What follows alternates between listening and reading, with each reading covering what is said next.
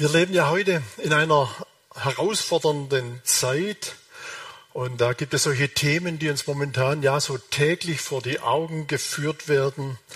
Seien es die großen Hitzen, Dürreperioden, eben gerade in Nordamerika oder eben die katastrophalen Unwetter, die wir selber hier im eigenen Land jetzt erlebt haben. Ich musste bei diesen Bildern immer wieder denken, ich glaube, wir können uns nicht einmal ansatzweise vorstellen, was es bedeutet, von heute auf morgen wirklich alles zu verlieren. Wenn da Leute interviewt wurden, die gesagt haben, selbst die Kleider, die ich anhabe, gehören nicht mir. Herausfordernde Zeit. Zusätzlich belastet uns nach wie vor Corona. Schon seit anderthalb Jahren ist unser Alltag aus dem Gleichgewicht gekommen. Das sind dann so persönliche Nöte, die, und da kommen noch persönliche Nöte dazu, die uns, ja, betreffen. Da ist vielleicht eine Krankheit, die einfach nicht weichen will. Was ich auch immer wieder feststelle, wenn dann noch so zwischenmenschliche Probleme in Familien da sind, die scheinbar unlösbar sind, die Angst vielleicht um Verlust des Arbeitsplatzes, vielleicht gerade auch noch in dieser schwierigen Zeit durch Corona bedingt. Was kommt nicht alles auf uns zu? Auch als Christen sind wir heute gefordert, mutig Wege zu gehen, die uns die Bibel weist, weil diese Wege heute oft in unserer Gesellschaft ganz einfach out sind, nicht mehr in sind. Und auch wenn wir biblische Wege gehen, das Ganze in Frage gestellt wird. Man wird in Frage gestellt. Also das erfährt man zum Beispiel ganz schön schnell, wenn man mal im Büro ist, mit seinen Kollegen eine Tasse Kaffee trinkt und da wird dann so dieses Thema, äh, taucht auf, auf einmal auf, ja, das Thema der bunten Vielfalt, vertrete da einmal biblische Werte und du wirst merken, was dir da entgegenkommt. Und es begegnet uns eben nicht nur im Büro, sondern Jüngeren vielleicht in der Schule, in der Ausbildung, in unserer Nachbarschaft, vielleicht sogar bis hinein in unsere Familien und Verwandtschaft. Und dann kann sogar noch eine weitere Herausforderung heute auf uns zukommen ich möchte es mal so benennen, wenn Gott uns vielleicht auch noch an, Aufgaben anvertraut oder Wege führt, wo wir sagen, da bin ich jetzt aber völlig überfordert. Und in all das hinein, da möchte uns heute Morgen ein Mann aus der Bibel neu ermutigen, diesen Herausforderungen gut zu begegnen. Dieser Mann, der möchte uns zeigen, wie wir mit offenen Augen Gott blind vertrauen dürfen. Und dieser Mann heißt Hananias. Dieser Hananias, er möchte uns nämlich ermutigen, in einem völligen Vertrauen auf Gott und im Gehorsam gegenüber seinem Wort zu erleben, wie Gott eingreift, hilft und sogar Wunder schenkt. Und so lautet unser Thema heute Morgen mit offenen Augen Gott blind vertrauen. Und da möchte ich gerne diese Text, der hier angezeigt wird, mit uns lesen. Dürft gerne eure Bibel nehmen, aufschlagen. Apostelgeschichte 10 und da lesen wir die Verse 10 bis 19 miteinander. Apostelgeschichte 10, die Verse 10 bis 19. Es war aber ein Jünger in Damaskus mit Namen Hananias. Dem erschien der Herr und sprach, Hananias. Und er sprach, hier bin ich, Herr. Der Herr sprach zu ihm, steh auf und geh in die Straße, die die gerade heißt, und frage in dem Haus des Judas nach, nach einem Mann mit Namen Saulus von Tarsus. Denn siehe, er betet und hat in einer Erscheinung einen Mann gesehen mit Namen Hananias, der zu ihm hereinkam, die Hand auf ihn legte, damit er wieder sehend werde. Hananias aber antwortete, Herr, ich habe von vielen gehört über diesen Mann, wie viel Böses er den Heiligen in Jerusalem getan hat. Und hier hat er Vollmacht von den Hohepriestern, alle gefangen zu nehmen, die deinen Namen anrufen. Doch der Herr sprach zu ihm, Geh nur hin, denn dieser ist mein auserwähltes Werkzeug, dass er meinen Namen trage vor Heiden, vor Könige und vor das Volk Gottes, Ich will ihm zeigen, wie er viel leiden muss um meines Namens willen. Und Hananias ging hin und kam in das Haus und legte die Hände auf ihn und sprach, Lieber Bruder Saul, der Herr hat mich gesandt. Jesus, der dir auf dem Weg hierher erschienen ist, dass du wieder sehend und mit dem Heiligen Geist erfüllt werdest. Und sogleich fiel es von seinen Augen wie Schuppen, und er wurde wieder sehen. Und er stand auf, ließ sich taufen und nahm Speise zu sich und stärkte sich.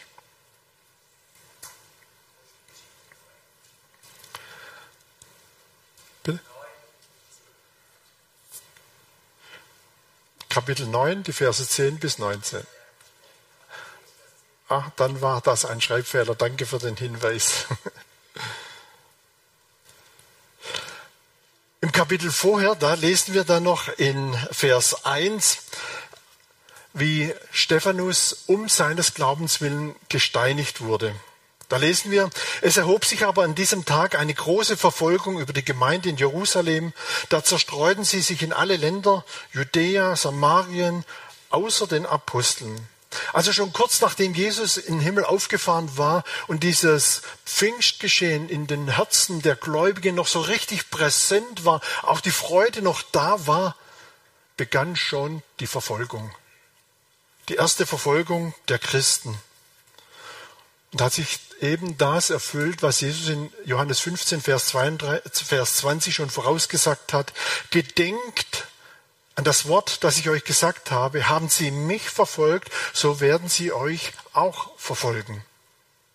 Und eben unter diesen Verfolgern der ersten Stunde, da tat sich ein Mann schon ganz besonders hervor und er hieß eben Saulus.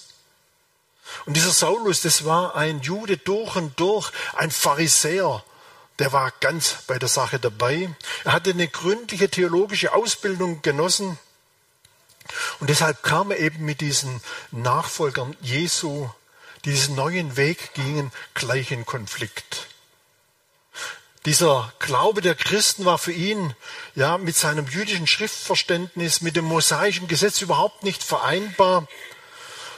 Der Glaube an Jesus, das war sogar für ihn Gotteslästerung und das musste mit allen Mitteln verhindert und bekämpft werden. Und das veranlasst ihn zu dem, was wir in Apostelgeschichte 8, Vers 3 lesen.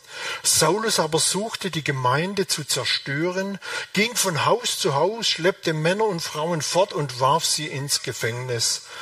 Ja, und dieser Hass gegen die Christen, den hat, diesen Hass hat ihn sogar bis nach 300 Kilometer entfernt, bis nach Damaskus getrieben. Ja, trotz sehender Augen war er durch seinen Hass blind für Christus geworden. Und so musste er erst einmal erblinden, damit er Christus sehen konnte. Auf diesem Weg nach Damaskus, da begegnete ihm Jesus in einem hellen Licht, warf ihn zu Boden und da hörte er diese Stimme, Saul, Saul, warum verfolgst du mich? Saul hat darauf geantwortet, Herr, wer bist du? Und Jesus sagt, ich bin Jesus, den du verfolgst. Er hat nicht nur die Gemeinde verfolgt, die Christen verfolgt, er hat Jesus verfolgt. Und danach musste eben Saulus, wir kennen alle die Geschichte, ich denke auch die Kinder kennen die Geschichte noch aus der Kinderstunde, musste dieser Saulus erblindet an der Hand genommen werden und nach Damaskus geführt werden. Und da beginnt unsere heutige Geschichte mit Hananias. Apostelgeschichte 9, Vers 10. Es war aber ein Jünger in Damaskus mit Namen Hananias, dem erschien der Herr und sprach, Hananias. Und er sprach, hier bin ich Herr. Es ist immer wieder interessant, wenn man sich mit solchen biblischen Geschichten beschäftigt, beschäftigt, wenn man auch mal guckt, was bedeuten denn die Namen dieser Leute. Ich weiß nicht, ob ihr es mit euren Namen schon gemacht habt, bestimmt doch schon jeder mal, ja, was bedeutet denn mein Name eigentlich?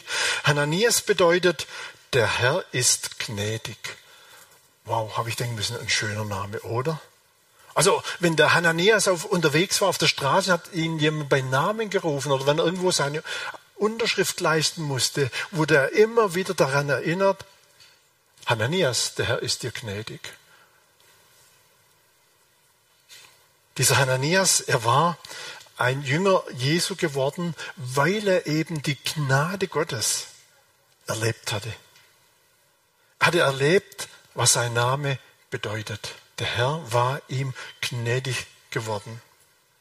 Und das ist auch das Erste, was wir heute mitnehmen wollen, was wir von Hananias lernen wollen. Die Gnade Gottes will auch in unserem Leben wirksam werden. Die Gnade Gottes möchte in deinem Leben wirksam werden. Und wie wird die Gnade Gottes in unserem Leben wirksam?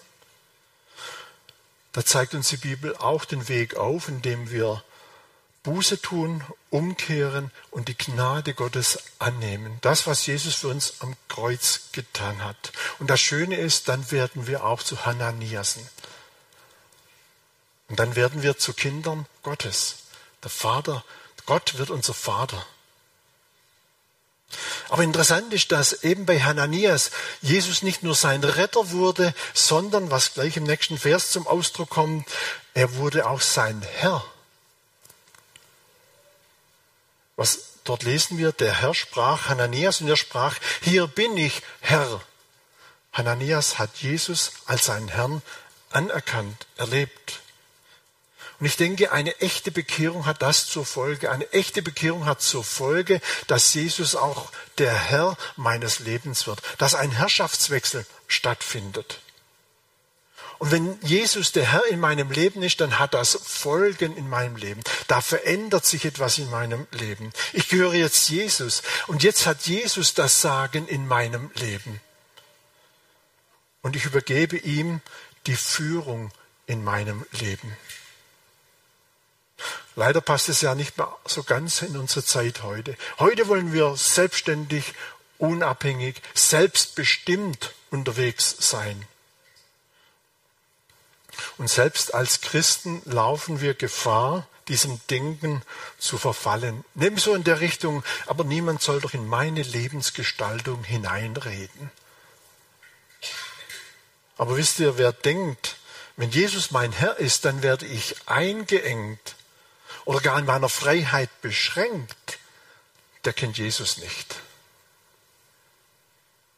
Wenn Jesus unser Herr wird, da geht es nämlich um eine heilvolle Beziehung. Dass mein Leben heil wird, dass mein Leben frei wird. Es geht schlussendlich um die Liebe Jesu zu uns und unserer Liebe zu ihm. Es geht um eine Liebesbeziehung. Und wenn Jesus das Ruder in meinem Leben übernimmt, dann bedeutet das Leben in einer neuen Freiheit. Frei von aller Schuld, die uns geplagt hat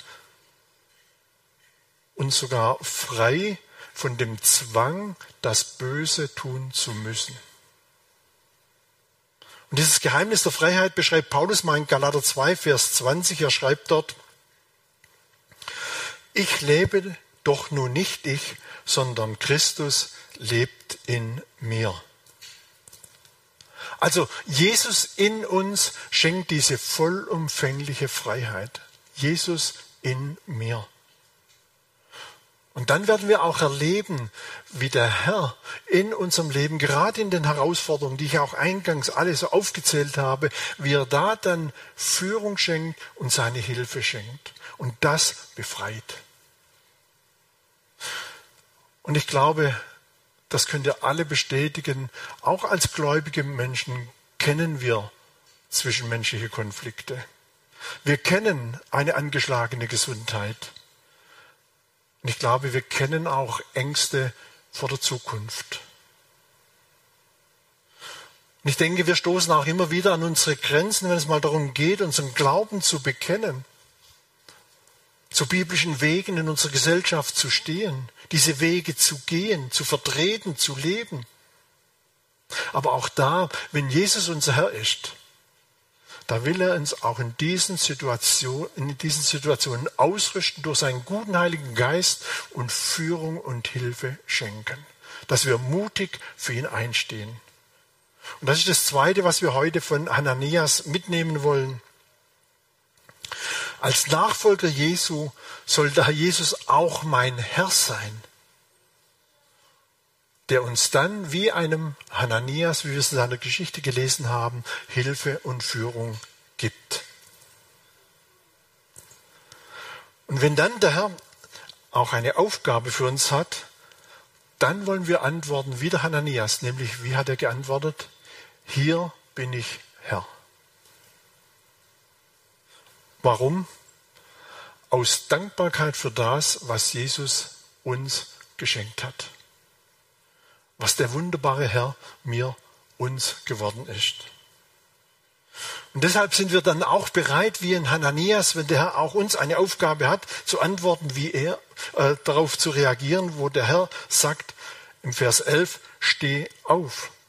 Der Herr sprach zu ihm, steh auf und geh in die Straße, die die gerade heißt, und frage in dem Haus des Judas nach einem Mann mit dem Namen Saulus von Tarsus. Denn siehe, er betet und hat eine Erscheinung in einer Erscheinung einen Mann gesehen mit Namen Hananias, der zu ihm hereinkam und die Hand auf ihn legte, damit er wieder sehend würde. Also das war der Auftrag, den Gott dem Hananias gab.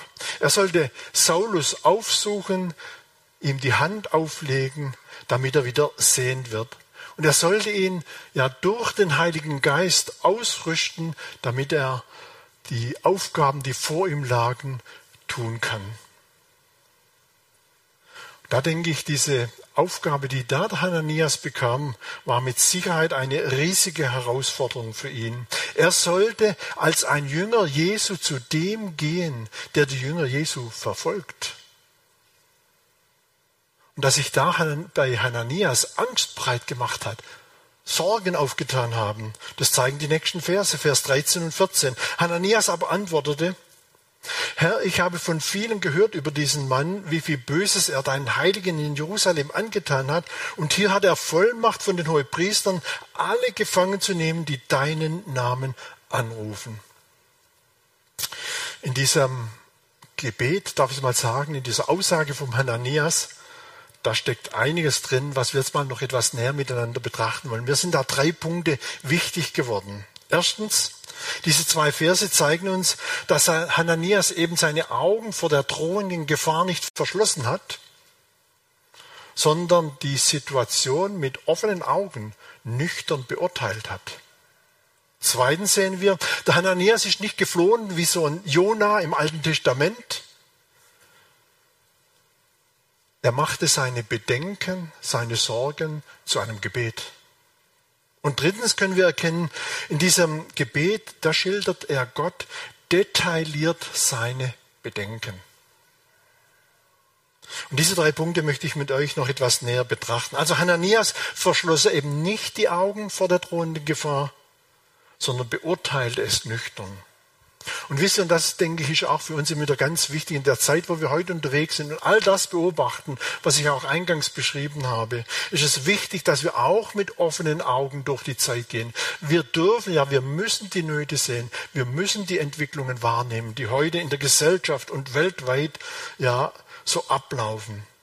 Das heißt, ich verschließe meine Augen auch nicht vor Corona und den möglichen Folgen. Ja, wir nehmen wahr, das Virus bedroht die Krankheit, aber manchmal habe ich die Sorge, dass dieses Virus unsere Gesellschaft, den Frieden der Gesellschaft noch mehr bedroht als die Krankheit selber, bis leider hinein in die Gemeinden. Wir erkennen auch, wie die Menschheit heute immer mehr und häufiger in kürzeren Abständen von Naturkatastrophen bedroht wird, heimgesucht wird. Eben, wenn wir an diese Hitzewellen denken in Nordamerika, an die Unwetter, die bei uns stattgefunden haben. Und nicht nur bei uns, dann ja auch in China haben wir auch mitbekommen.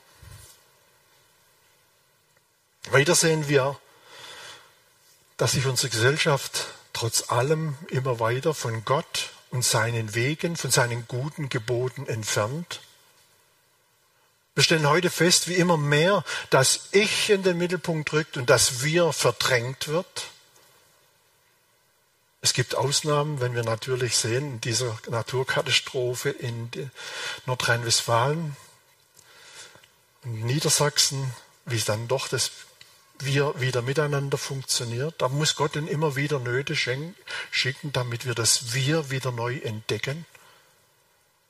Wir sehen heute, wie Ethik und Moral unserer Gesellschaft eben nicht mehr von Gottes Wort geprägt ist, Heute darf jeder seine eigenen Wertvorstellungen und seine eigenen Wahrheiten haben.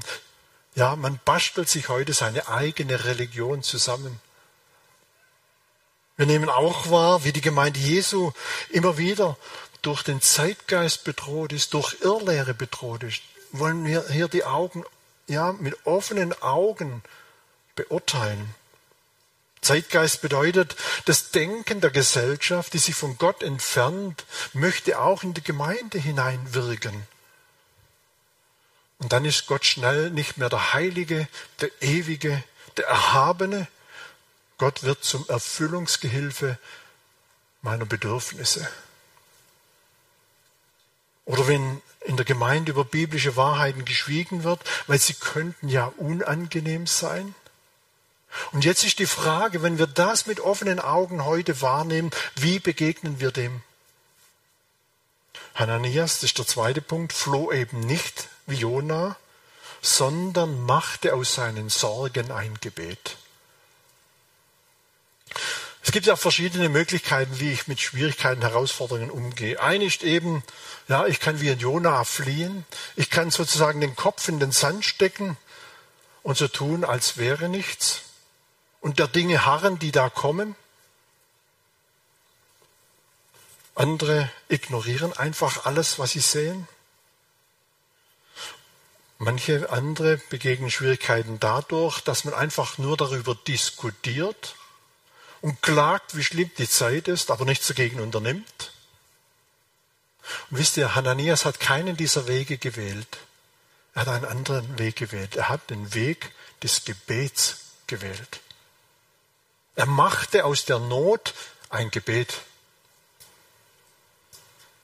Und das zeigt uns Hananias noch etwas ganz Interessantes und Wichtiges auf. Wir dürfen Gott auch unsere Bedenken sagen. Wir hatten neulich in einem Familiengottesdienst die Geschichte von Isaac und Rebekka betrachtet.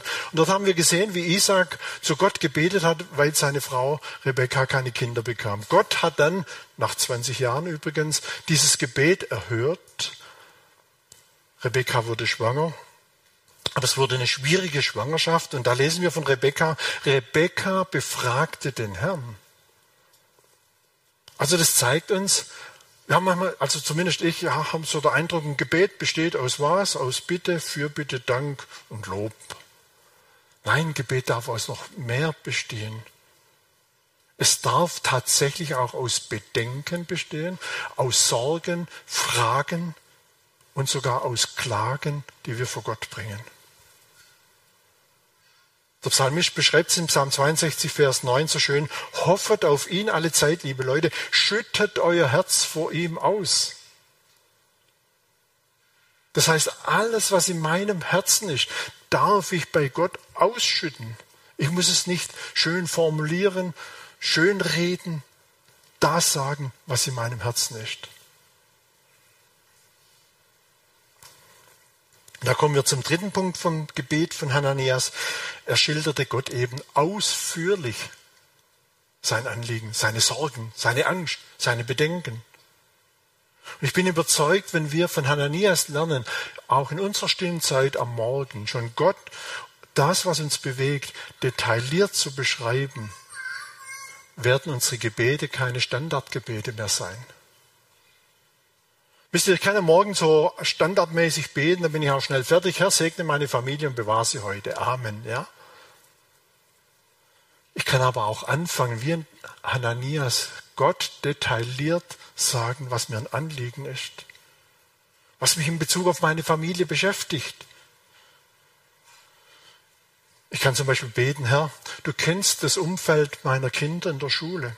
Du weißt, was da momentan auf den Handys geteilt wird welchen Einfluss das auf meine Kinder hat. Herr, bewahre du meine Kinder und schenke du ihnen Standhaftigkeit. Oder, Herr, du weißt heute um den Arztbesuch unserer Oma. Es sieht gar nicht gut aus. Schenke doch dem Arzt Weisheit, dass er die richtige Diagnose findet, dass er helfen kann. Wisst ihr, ich erlebte einmal eindrücklich, wie konkretes Gebet lebendig wird. Ich machte meine morgendliche Andacht, unsere Kinder waren noch kleiner.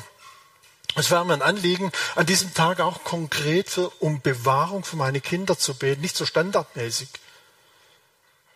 Später am Tag, als ich dann im Büro war, bekam ich einen Anruf von meiner Frau und sagte mir, du, Unsere Natascha hatte heute einen Unfall mit dem Fahrrad.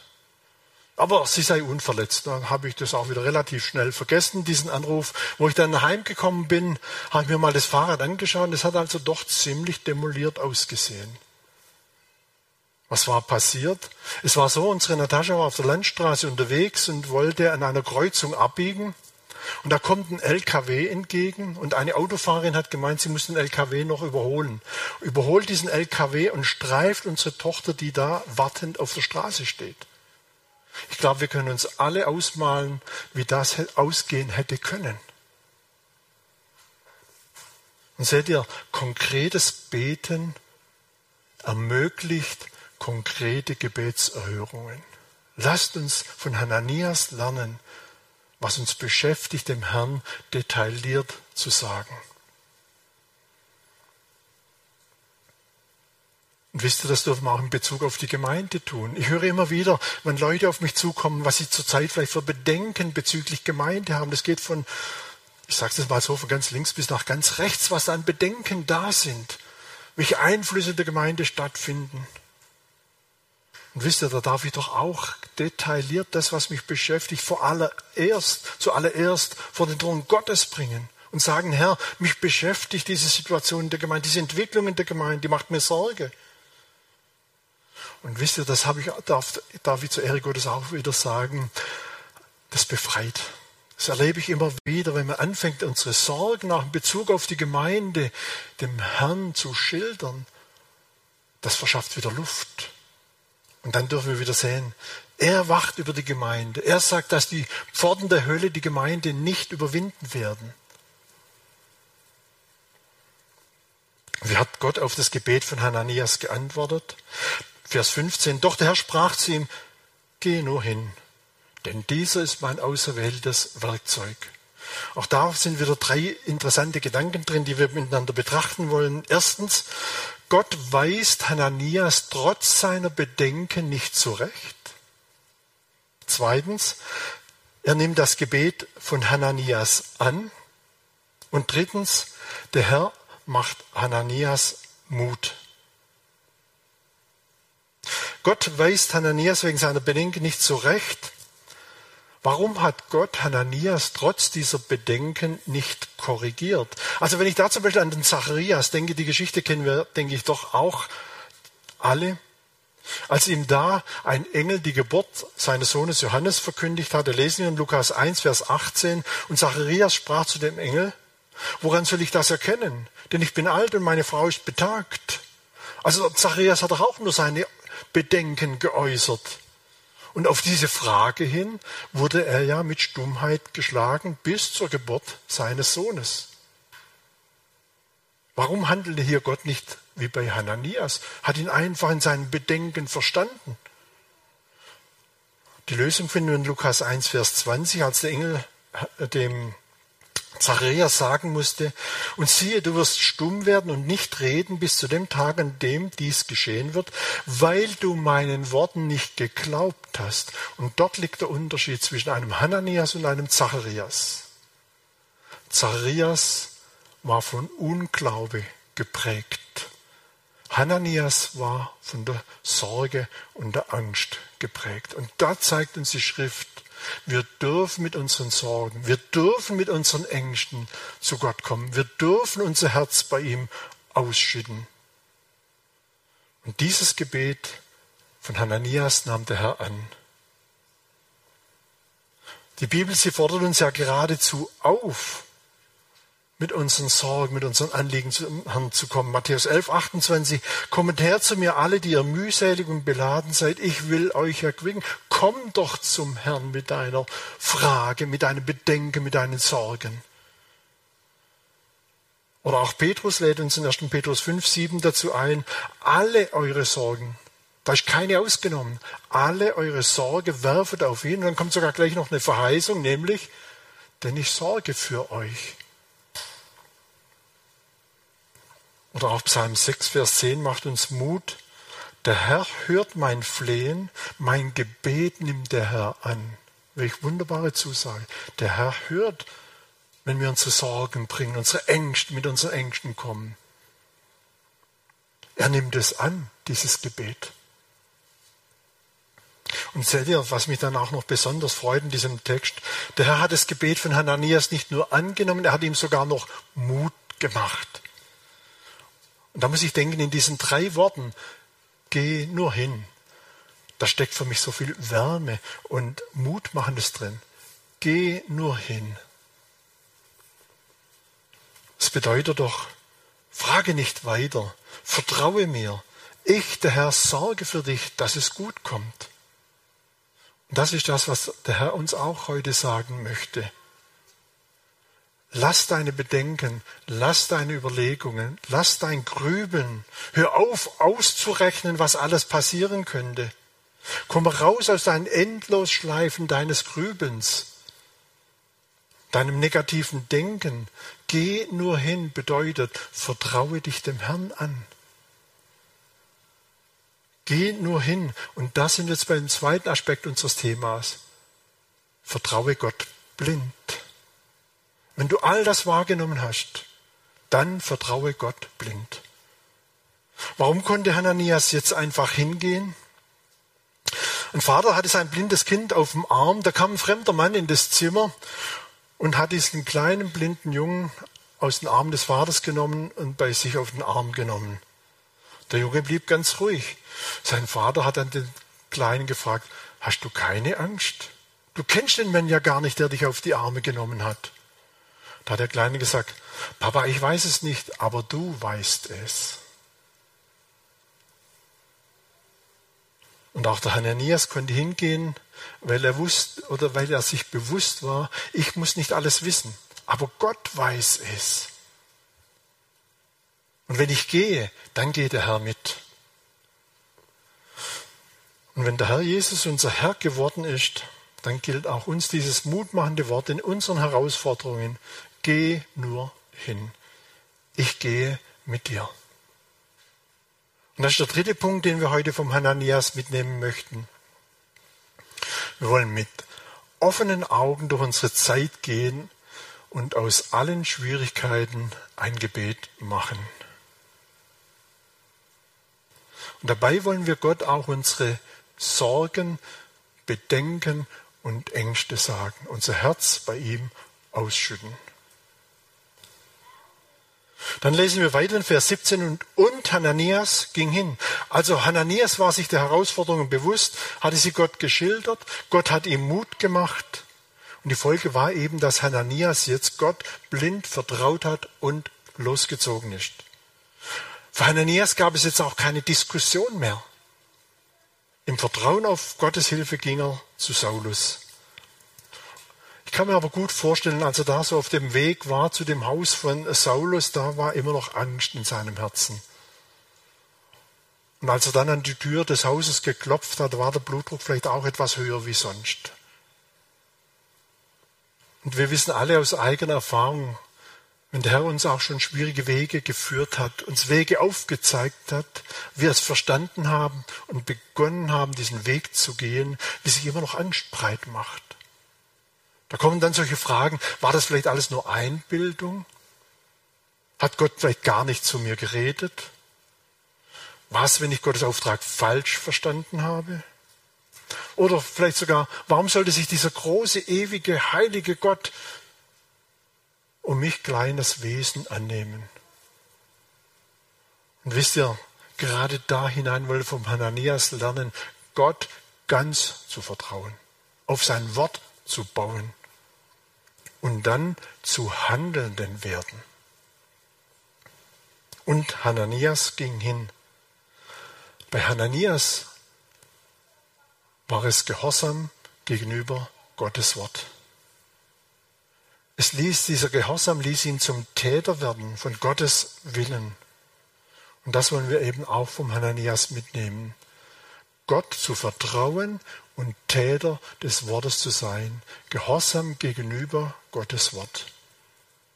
Und dann werden wir auch erleben, wie Hananias, Gott macht es gut. Ich war auch mal in großen Schwierigkeiten, ohne jetzt auf Details einzugehen, aber ich war an einem Punkt angekommen, wo ich keinen Ausweg mehr sah. Wisst ihr, was ich damals gebetet habe? Herr, ich kann das alles nicht mehr verstehen. Ich sehe keinen Ausweg mehr. Und ich verstehe es nicht, warum du nicht eingreifst und hilfst. Aber, habe ich gesagt, ich vertraue dir trotzdem.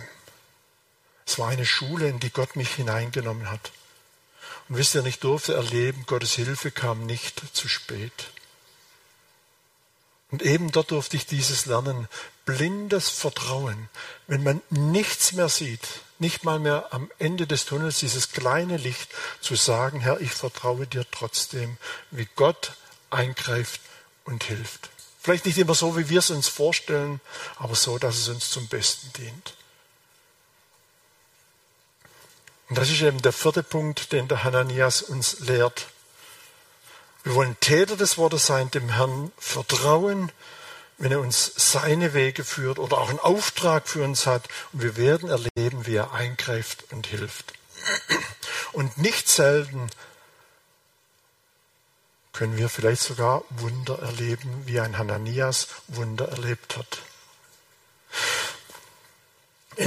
In den folgenden Versen, da wird dann beschrieben, wie Gott bei Hananias eben ein Wunder schenkte und ihn gebrauchte, einen der größten Missionare aller Zeiten für seinen Dienst zuzurüsten. Vers 17. Und kam in das Haus und legte die Hände auf ihn und sprach, lieber Bruder Saul, der Herr hat mich gesandt. Jesus, der dir auf dem Weg hierher erschienen ist, dass du wieder sehend und mit dem Heiligen Geist erfüllt würdest. Und sogleich fiel es von seinen Augen wie Schuppen und er wurde wieder sehend. Und er stand auf, ließ sich taufen und nahm Speise zu sich und stärkte sich. Spätestens jetzt waren bei Hananias alle Bedenken weggewischt.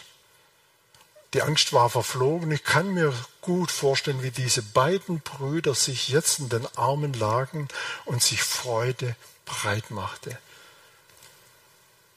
Wie Gott gewirkt hatte. Was Gott geschenkt hat.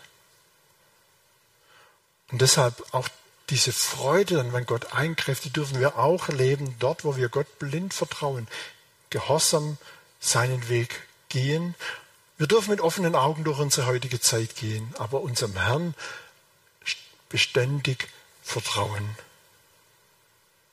Und diese Freude, die man dann erleben kann, wenn Gott eingreift und hilft, die wünsche ich euch und mir auch für die Zukunft.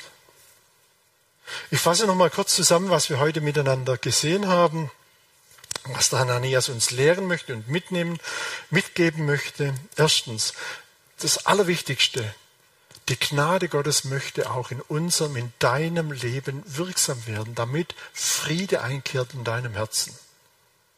Damit du in dieser wunderbaren Beziehung zu unserem Vater im Himmel leben kannst. Kind Gottes sein.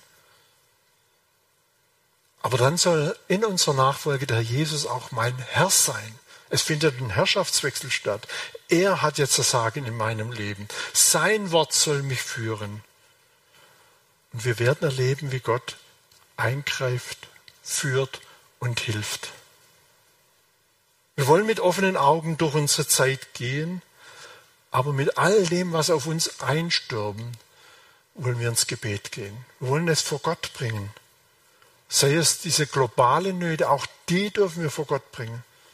Wir dürfen unsere, Paulus ermuntert uns geradezu auch für unsere Obrigkeit, für unsere Regierung zu beten. Nicht nur politische Diskussionen zu führen, sondern darüber zu beten. Und wir wollen Täter des Wortes sein, dem Herrn blind vertrauen, wenn er einen Auftrag für uns hat. Und wir werden dann erleben, wie Gott eingreift und hilft. Und nicht selten sage ich, kann es dann sogar mal mit einem Wunder enden, weil Gott in seiner Allmacht hilft. Wir wollen noch miteinander beten.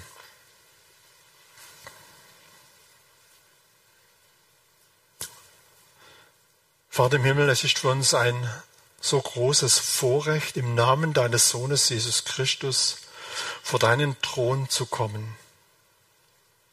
Vater, wir wollen uns immer wieder neu bewusst machen, dass du der Heilige, der Ewige bist, der Gerechte, aber auch dieser Barmherzige, der uns wie einem Hananias seine Gnade zuteil werden lassen möchte. Danke, Jesus, dass wir deine Gnade auch schon erleben durften. Jesus, dass du uns mit dem Vater versöhnt hast, dass du uns Schuld und Sünde vergeben hast, dass du uns Freiheit schenkst von der Sünde, dass du uns diese wunderbare Gemeinschaft mit dem Vater schenkst. Wir beten dich an. Jesus, wir danken dir, dass du auch der König aller Könige bist und sogar dieser König aller Könige heute in unserer Mitte ist. Herr, es macht uns still und es führt uns zur Anbetung. Wir sagen dir auch Dank, wie du immer wieder durch dein Wort zu uns redest, wie du es lebendig werden lässt in unseren Alltag hinein. Und da möchte ich dich bitten, Herr, dass das, was wir heute miteinander betrachtet haben, in unserem Herzen tief verankert ist. Die Gnade, die mächtig wurde, aber auch dieses Vertrauen in dich. Herr, schenke du es immer wieder neu in unserem Alltag, in diesen Herausforderungen zu erkennen, du bist der, der führt und der helfen will. Dass wir dir wirklich blind vertrauen dürfen, weil du es gut machst. Das bitte ich für jeden Einzelnen, der heute hier ist, der zugehört hat. So befehlen wir uns deiner Gnade an.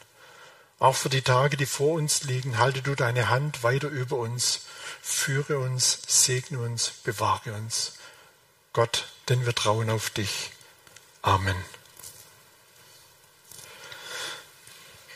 Wer vielleicht noch Fragen zum Thema hat oder auch ein seelsorgerliches Gespräch mal wünscht, hier oder auch online, darf gerne auf mich zukommen.